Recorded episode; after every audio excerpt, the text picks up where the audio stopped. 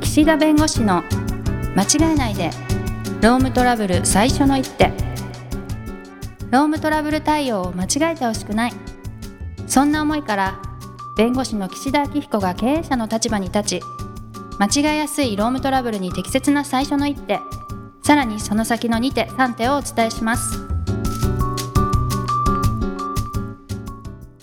皆さん、こんにちは。弁護士の岸田明彦です。こんにちは、ナビゲーターのとちおえみです。 4月1日ですよ、とちおさん。うん。ね、早い、ね早いですね、早いですね。今い年や、もも。う4月1日といえば、はい。新生活。あ新年度みたい な、ね。いやそっちエイプリルフールもあるけど、新生活、新年度。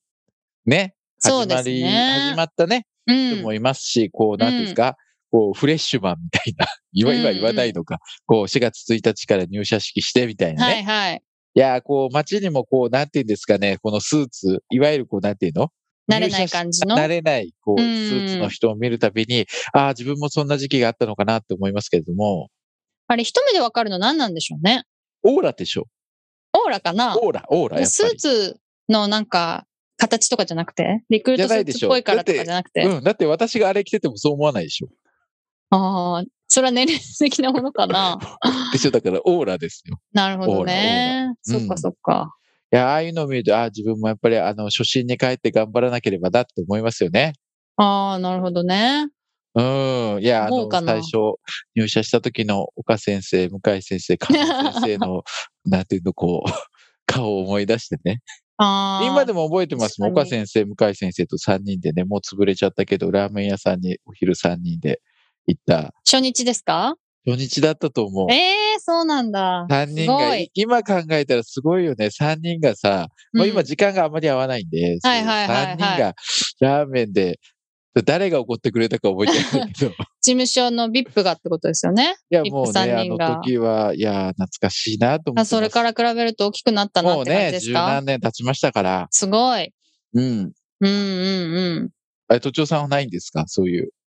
私はありますすよ。普通に大きな会社に入ったんで、その時は。はいはいあの、スーツ着て、はい。はい。出勤してましたよね。中央線に揺られて。国分に住んでたんですけど。え、当時のね、はい。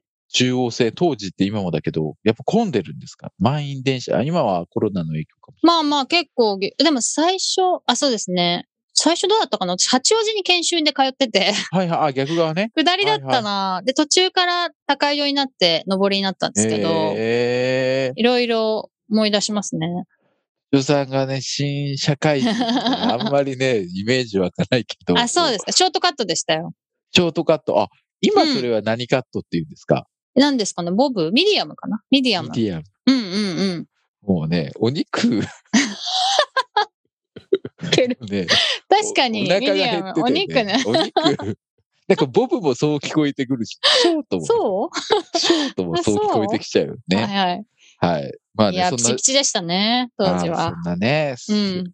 そういう時代もあるんですけれ ども、はいもう4月1日、ちょうどね、今日から、あの、パワハラ防止措置に関する措置義務が中小企業でも始まりまして、はい。もうね、このシリーズですよ、パワハラシリーズでここ何回かね、うんうんずっとお話をしてきていますけれども、まあ今日は、前回確か処分の話したと思うんだけども、はい。大体懲戒処分どれぐらいがいいですかとか、うんそれはあくまでも処分って制裁って言って、就業規則の中でこういうことしたらこういう罰を課しますよっていうのは懲戒処分なわけ。はい。で、それとは別に、そういうことがあった人たち、あった二人を同じところで働かしておいていいかどうか、これは人事の問題なの。配置の問題なの。あ、はい。だから、この配置の問題についてどう考えるかみたいなところが今日のテーマなんです。はい。。でね、このパワハラの、その、例えば相談窓口とかいろいろあるんだけど、あと懲罰委員会とかね、そういううところってね、こう、どっちかというと、この、相談者が申し立てた事実がハラスメントかどうかを調査する。そのためにいろいろと調べるみたいなのがハラスメントの相談窓口の人たちだったり、そはのい担当者の方なのよ。はい。で、そのことと、どういう配置が望ましいか、どういうふうに、こう、部の中の人をこう、割り当てるのがいいかって、これ、まあ、人事の問題というか、人事権の問題なの。はい。はだい。とするとね、その相談窓口の人とか、パワハラ相談の担当者の方とか、懲罰委員会が、その辺のね、ことまで、まあ、言っていいのかどうかって問題もあるわけ。言っていいかっていう内部的にね、うんうん。それ決めるの誰なのよって話なわけ。はい。うん。え、そう配置の方じゃなくて、そう。あ罰あのは方あ罰の方はそれでいいの。罰の方は、はいあの、ハラスメントの相談がありました。相はい談窓口の人が、その手続きによってしかるべき調査をして、ハラスメントの認定をするしない。で、その認定が、例えば懲罰委員会とかその会社の組織であれば、そこで決める。それでいいと思うんだけうど、んうん。それってあくまでも申し立てたハラスメントがあったかなかったか、あったとして処分はどうするかって問題なわけ。はい。で、それと、その人事で、この人とこの人一緒にいた方がいいよねとか、いや、やらせない方がいいよねとかって決めるのって、また別の問題なの。はい。でね、そこをどこまでね、その懲罰委員会とかで議論していいのかって問題はあるわけ。なるほど。懲罰委員会っていうのはその、この今回の処分について、どの程度の処分が妥当かどうかみたいな話だから、はい。うん。だけど、まあ、実情ね、その処分が妥当かどうかっていうところの中には、やっぱり今後のその改善とかね、再発防止の観点からこういうふうにすることも必要だっていう提言とかした方が多分いいと思うし、それ自体は、ああの、なんていうの、こう、越権行為というかね、そこまでなんで懲罰委員会がやってんだみたいな話には多分ならないと思うから、ー。うーんまあ、そこは、あの、今後の人事上の措置として、まあ、距離を置くとか、間に誰かもう一人担当者挟んで、直接やり取りしないようにするとか、配置転換をするとか考えるんだけど、ハラスメントの場合、これ加害者の方がもしハラスメント、まあ、した前提で考えるとね、はい。基本的にまず会社として考えるのは配置転換なんです。はい。要するに、この二人の間でトラブルが起きてハラスメント相談があって、で、実際ハラスメントがありました、加害者処分されました、懲戒処分ですね。うん。じゃあ、その後どうするかっていうところで、今、配置転換を考えましょうってまあ言いましたけど、別によ、はい。絶対配置転換しなきゃいけないわけじゃないわけ。まあ、人無理な場合もね、ありますし。無理なうん場合もあるし、人は誰しも過ちを犯しますよ。まあ、なるほでど。もその時に。にね、ちゃんと申し訳ないと謝って二度と同じこともしないし、それに、えー疑われるようなこともしない。うん。であればねうん、別に同じところで働いたっていいと思うし、そはうい。いう場所しかないかもしれない。うん。だけれども、やっぱり事実上、そういう気持ちでやるっていうのは、なかなかね、完璧な人はいないから、はい。またね、それっぽいことが起きてしまうかもしれないし、それと疑われることが起きてしまうかもしれないんで、やっぱりそういう中でね、同じもう、絶対パワハラしないし、絶対もうそういうことをね、するつもりもないと。でもそれを今の環境で言ったら、あの人一回ハラスメントしてるしってなるし、被害者の方との接し方でもちょっと気を使いすぎていて、本来言うべき注意指導はできなくなるかもしれない。それうっんて、会社にと確かっにてもマイナスなのよ。確かに。はい。やらないことは当たり前なんだよ。再発しないっていうのは当然なんだけど、だからもうそこは人事上の判断として、まあ、ハラスメントをした加害者の方を移動させるっていうのは、まあ、よくある手段というかね、はい。なわけですようん。うん。でね、はい。そうは言っても、今、うんとちとさんおっしゃったように、ハラスメントして加害者を配置転換する先がないわけ。ああ、中は小い、は企い。業の場合、だって1個しかないとかあるわけ。とか、役職ついてる方ってことですもんね、そもそも。あまあ、の場合が多いというかね、そういう場合もあ場合る場合が多いかうん。すべてじゃないけど、うんそういう人をね、別の部署、例えば営業部の部長だから別の部署に行けるかっていうと、 なかなか行けないんじゃないかなとは思いますけど、はい。そうなんです。そうするとね、結構移動させにくいのよ。そうですね。逆に部下の方の方がうん移動させやすかったりしますよね。ね、もしかするとね、いろんな仕事をやっていただくとういう。ことで対応できるかもしれないよね。で、んそうするとね、何が起こるかというと、、確になはい。加害者が残って被害者が移動するっていう構図になるわけ。うん、うん。そうするとねまあ、やりやすいっていう気持ちはわかりますよね。でもそうすると、相談者からしたら、私は被害を受けて別にこの仕事が嫌なわけでもないし、この部署で別にこの上司がいなければ普通にやれたのに、うんな。んで私が相談したがゆえに私だけ飛ばされるんですかって話になるわけ。なるね。 なるでしょなるなる。だから、こ辛いれもまたやりにくいのよ。そうですね。うん。そういうなんか前例ができちゃうと、うんなんか言いづらくもなっちゃいますもんね。ああ、そうそうそう、そう思います。ね結部署局変わん行ったらね、こううん、そ変のわらせられると思いられなくなって、絶対あの人、あの、絶対ね、う。うん。上司の方は移動ならないだろうと思うと、行った方がそういうふうにのけられちゃうってことになると、うん。言えなくなるから。言えなくなっちゃうそれも良くないねはい、はい。そうです。難しいですね。だから、あの、そうなることもあるんで、はい。まずは、その、基本は上司の方が移動をさせることができるかどうかを考えます。はい。で、上司の方が移動できないようなお仕事であったり、あ、もちろんあれですよ。ちゃんと反省していただいてる前提です。うんうんうん。俺またやるぜみたいな人だった ら、もう、僕はもうダメだから、それは。はい。そこは配置転換できるかどうかを考える。で、配置転換できないとしたら、次は、今度は相談者の方を移動させることによって対応できるかどうかを考える。やるんじゃは。ないくて、まず考えます、はいうん。で、もしできるとした場合には、相談者の意向をやっぱり確認すべきなんです。はい。で、どういう確認をするかというと、一つはもう加害者の方は処分も受けてるし、反省もしてるし、再発しないように、会社が厳しく注意をしました。うん。で、その業務のやり方においても、その間にもう一人、あの、別の方を指示するものとして、間に挟んで直接のやり取りは極力なくすようにします。はい。まあ、それすら難しい会社もあるんだけど、人数の関係でね。うん。でいずれにしても、今後同じような問題ができないように、会社としてもきちんと見ていきます。うん。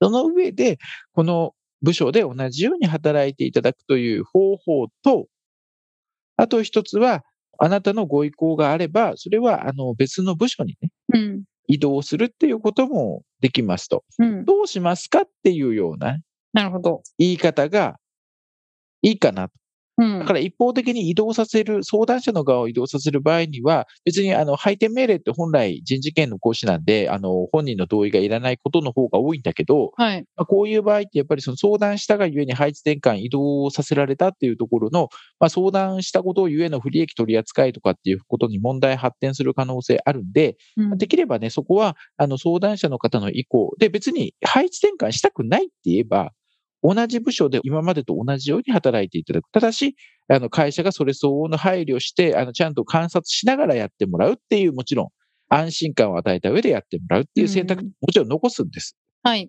うん。で、どっちがいいですかみたいな形ですかね。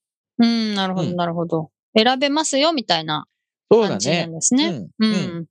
で、あんまりね、向こうに委ねるのも本来の人事権のあり方からするとおかしいので、あくまでこういう2つの選択肢があるけども、どちらの方を望みますかとあいなうよるうほど、ななるほど。形でね、うんうん。はい。まあ、あく選ぶというより、まあ、どちらが自分としてはな希望かみたいな、希望を聞いてるみたい意なぐら向い。を聞いとくだけというんう。そうねはいはい。で、決定するのはまあ人も事ちろがん会決社定とすいうる。こととなでるすほど。ね。はい。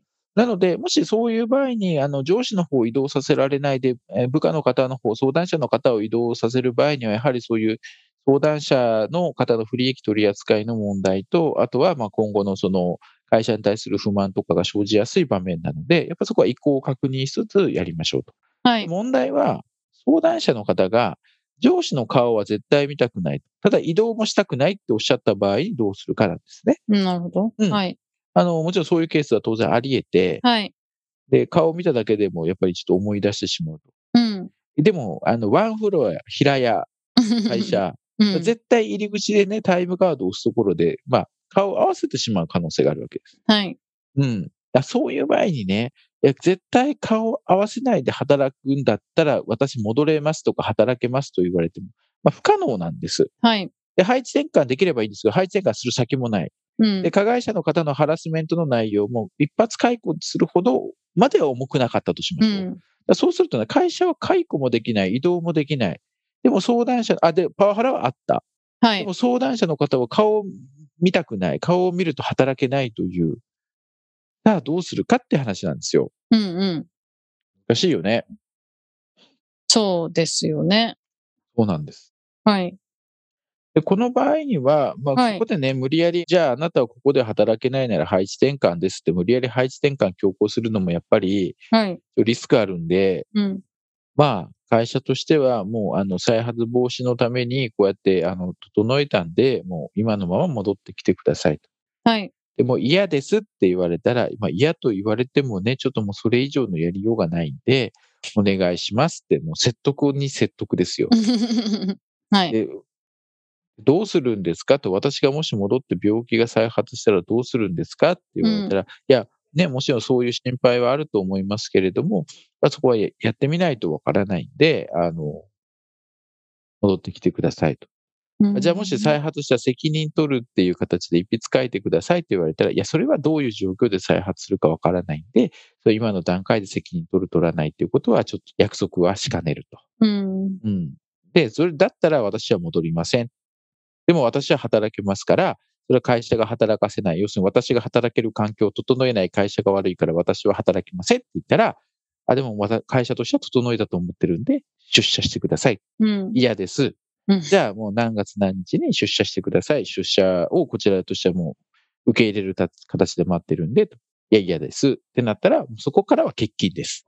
うーん、なる要すほるどに、ね。要するにあの、すっごい粘った上で出社はい命令かけるしかないんですよ。ああ、なるほど。うん、で、出社はい命令かけたら、またメンタル疾患が再発したとかおっしゃる可能性がありますけど、はい。そしたらそしたで、またあのお休みをしていただくとかうね、ん、うまんあ、。そこか検討すればいいんで、あんまりね、こういう喧嘩はしたくないんだけど、はい。もうあの不可能をし、ね、だ誰しもやっぱり間違えることがあって、反省してね、再発しないように反省していただければ、そこはやっぱりチャンスを与えるべきなんで、はあいの加害者の側に。うん、とうん。いう意味で置いていくと、今のような不可能を強いられた場合には、はい。まあね、ちょっとやっぱり、あのどこかのタイミングで出社命令をかける。うんなるでほど。、まあ、在宅勤務ができる仕事であれば、例えば最初の2ヶ月とか3ヶ月だけ在宅勤務を特別に認めますとか、は本い。来出社してもらいたいんだけど、最初は、あの、モニター越しとかで、まあ、その上司の方とやりとり、まあ、モニター越しで上司のやりとり、そっちもね、プレッシャーかもしれないけそど、。うですね。はいうん。だから物理的に同じ空気吸いたくないとかってことであれば、まあ若干そういう方がいいと思うんで。で、はい一生ね、在宅勤務できる権利与える必要もないので、まあまずは、あの、2ヶ月とか1ヶ月、様子見て、また1ヶ月でもいいかな。1ヶ月働いてみて、そこでまた決めましょうって言って、あの、最短でこう1ヶ月で刻んで、で、まあ、どこかのタイミングで戻ってきてもらうと。うんはい。まあいうような形にして、まあ、こっちもね、あの、ハラスメントがあったので、あんまりね、こっちが強気に、会社側が強気に出るのもおかしいんだけど、まあ、できないことをね、してくれって言われても困っちゃうから、今みたいなやりとりを通じてですね、なんとか、なんとかこうね、来てもらう。で、もうはいどうしても難しければ、出社命令をかけて、まあ、ちょっと紛争化するかもしれないけど、うんうんその局面の打開を検討するとはい。いう感じですね。はい。なかなか難しいね。難しそう。そうなんですよ。はいい、や、もう今日は4月1日なんで、はい。ちょっと長めに喋っちゃいま した。関係ある関係ない。イプリルフールだし、そうですね。関係ないけど。関係ないけど。うんうんうんはい。ということで、あの、時間過ぎてしまいましたけど、今日はこの辺にしたいと思います。ありがとうございました。ありがとうございました。今回も番組をお聞きいただきありがとうございましたロームトラブルでお困りの方は「ロームネット」で検索していただき柿椿経営法律事務所のホームページよりお問い合わせください